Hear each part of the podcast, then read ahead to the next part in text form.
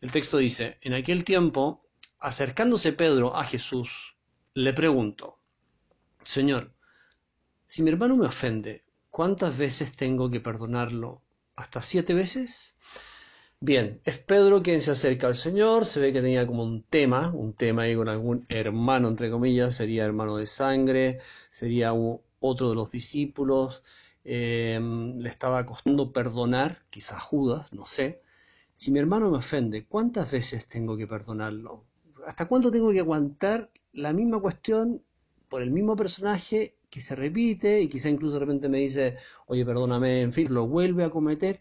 y se lanza con una proposición como muy ambiciosa en el corazón o en la mente de Pedro. ¿Hasta siete veces? La verdad que no es poco perdonar siete veces.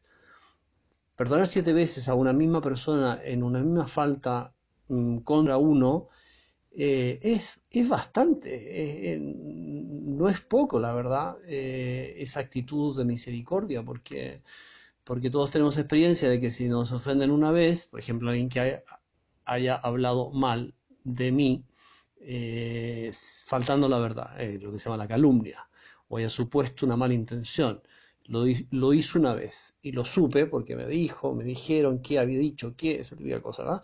Ya, es una vez. Uno dice, ya, Señor, perdóname, perdónala, perdónalo, y después de nuevo, eh, segunda vez, tercera, cuarta, quinta, no, no, no, ya no, en fin, o sea, esto no daba más y, por último ya esa persona desaparece del horizonte de mi vida.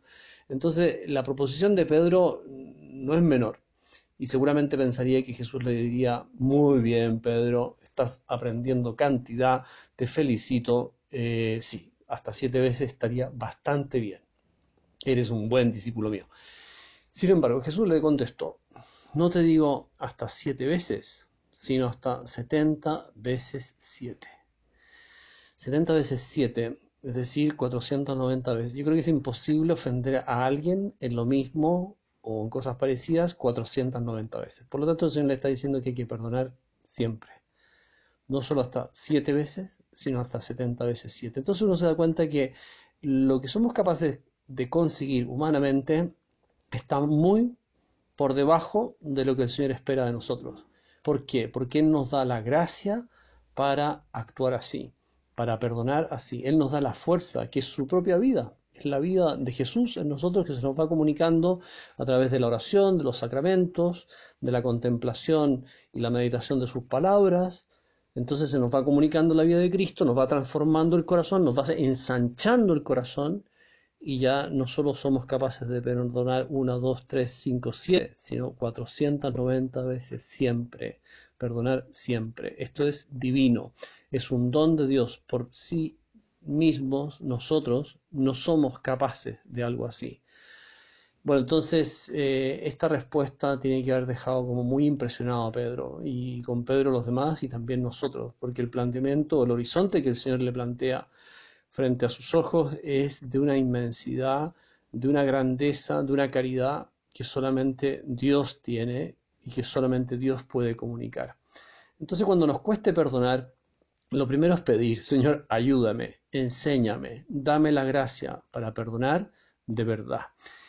Y Jesús a continuación les propuso entonces una parábola. Esta parábola tiene que haber quedado muy grabada en el corazoncito de Pedro porque él fue el origen, ¿verdad? O sea, a raíz de su pregunta, y de su pseudo respuesta anticipativa, resulta que se encontró con esta parábola que se le grabaría en su corazón y le serviría muchas veces para perdonar cuantas veces fuera necesario.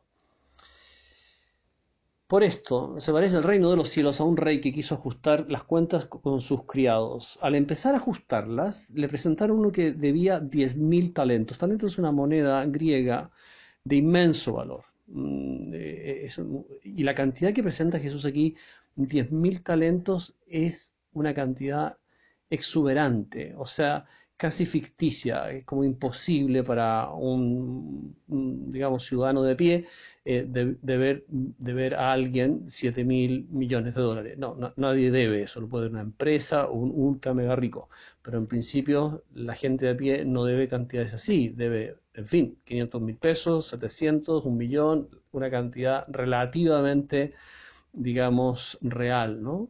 En cambio aquí Jesús plantea a este personaje con una deuda de diez mil talentos. Insisto, es una hipérbole, es una exageración para precisamente ayudarnos a entender el sentido de la parábola. Podemos imaginar, debía 7 mil millones de dólares, moneda internacional que todos captamos. Como no podía, como no tenía con qué pagar, el Señor mandó que lo vendieran a él con su mujer y sus hijos y todas sus posesiones, y que así pagara. El criado, arrojándose a sus pies, le suplicaba, diciendo, Ten paciencia conmigo y te lo pagaré todo.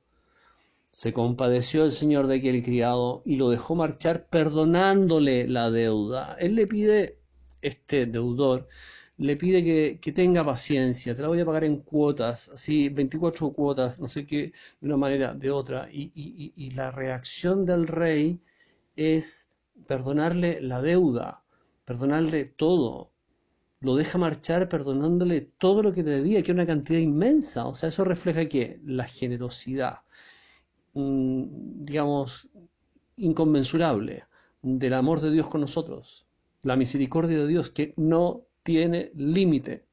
No existe ningún pecado que Dios no pueda perdonar, excepto cuando no nos arrepentimos. El Señor nos perdona siempre. Basta que nos dispongamos a recibir, a recibir su misericordia, a dejarnos abrazar por esa misericordia que está, les decía, disponible para todos siempre.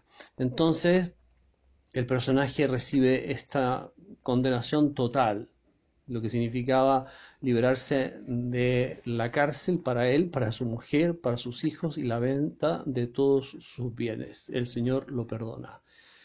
Bueno, entonces, al salir, el criado aquel encontró a uno de sus compañeros que le debía 100 denarios, o sea, el sueldo base, el sueldo básico de tres meses, más o menos un millón de pesos. Si debía 7 mil millones de dólares, el deudor este, resulta que le debían un millón de pesos. ¿Y cómo reaccionó?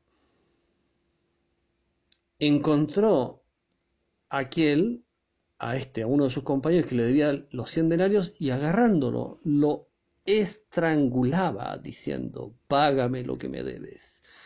El compañero arrojándose a sus pies le rogaba diciendo, ten paciencia conmigo, te lo pagaré. Es decir, las mismas palabras que él utilizó para pedir comprensión, paciencia y perdón son las que le dirige ahora a su compañero, ten paciencia conmigo y te lo pagaré. Pero él se negó y fue y lo metió en la cárcel hasta que pagara lo que debía.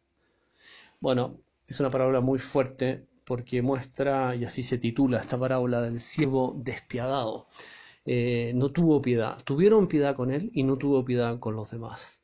Yo pienso que esta es una parábola especialmente dirigida a quienes tenemos experiencia frecuente de la misericordia de Dios, o si quieren más concretamente, quienes tenemos la práctica habitual de la confesión que hemos experimentado muchas veces y yo te absuelvo de tus pecados en nombre del Padre, del Hijo y del Espíritu Santo. Esa frase maravillosa de Cristo dicho, Cristo dicho por el sacerdote, la hemos escuchado, la hemos vivido muchas veces a lo largo de nuestra vida.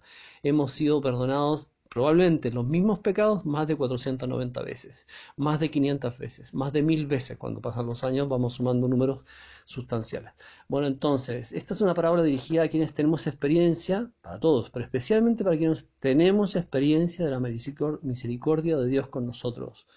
Y tenemos que aprender a conocer esa misericordia. Dios, ¿cuántas veces me has perdonado tú, Señor? ¿Cuántas veces vengo con lo mismo o muy parecido y una y otra vez, no te cansas de perdonarnos, no te cansas de perdonarme.